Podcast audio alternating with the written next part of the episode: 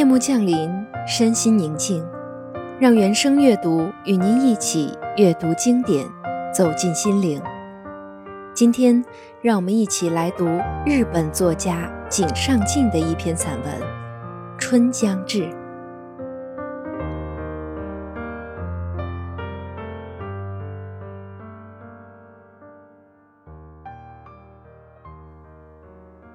过了年。把贺年片整理完毕，就会感到春天即将来临的那种望春的心情。抬起头来，翻开年历，方知小寒是一月六日，一月二十一日为大寒。一年中，这时期寒气最为凛冽。实际上，日本列岛的北侧正被厚厚的积雪覆盖着。南半部的天空也多是呈现着欲降白雪的灰色，当然也时有遍洒新春的阳光，却不会持久。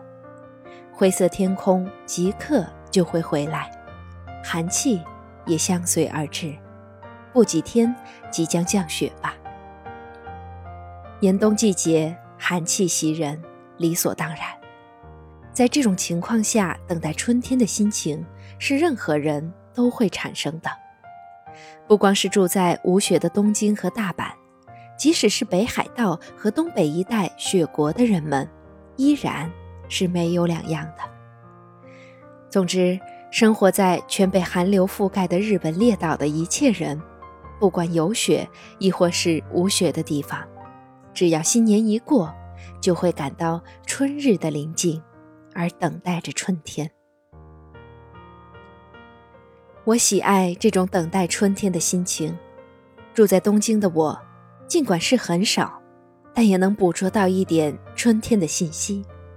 清晨从写作间走下庭院中去，只见一颗红梅与另一颗白梅枝上长满牙签尖端般小而硬的蓓蕾。我的幼年在伊豆半岛的山村度过，家乡的庭院多梅树。初春季节齐放白樱，没有樱树，也没有桃树，只种了一片小小的梅林。也许是幼年时代熟悉梅树，直到过了半个世纪的现在，依然喜欢梅花。梅花对于我，已经成为特殊的花。如今，故乡家院里的梅树减少了。而且年老了，已经见不到幼年时代那种纯白的花朵。即使同是昔日的白花，却略含黄色，并不像万叶集和歌中吟咏的酷似雪花那样洁白了。今朝春雪降，洁白似云霞。梅傲寒冬尽，静香占白花。犹如观白雪。缓缓降天涯，朵朵嫔妃落，不知是何花。前一首的作者是大半家持，后者是俊和才女。读了此类和歌，这种洁白的沁人心脾的白梅，立刻就会浮现于眼帘。故里家中的梅树已都枯老。但东京书宅旁的唯一的一株白梅却尚年轻，因而花是纯白的。梅树过早地长出坚硬的小蓓蕾，这个季节可还没着花。正是这尚未着花的时刻，自然地培育着一种望春的心情吧。水仙的黄花，山茶的红花。恐怕是这个季节屈指可数的花朵了。去岁之暮接近年关的时候，我瞻仰桂离宫，广阔的庭园里也未见到花开，只见落霜红和朱砂根的蓓蕾，在广阔庭园的角落里，隐约地闪烁着动人的红光。这个季节，仿佛是树木的蓓蕾代替花朵，炫耀着自己的地位。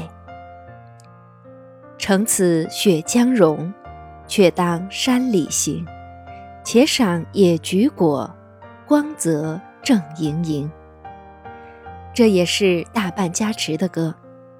野菊正是紫金牛，我觉得紫金牛的红色小蓓蕾映衬着皑皑白雪的光景，也许确实具有踏雪前去观赏的价值呢。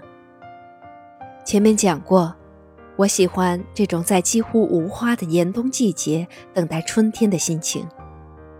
每天清晨，坐在写作间前廊子里的藤椅上，总是发觉自己沉浸在这种情致之中。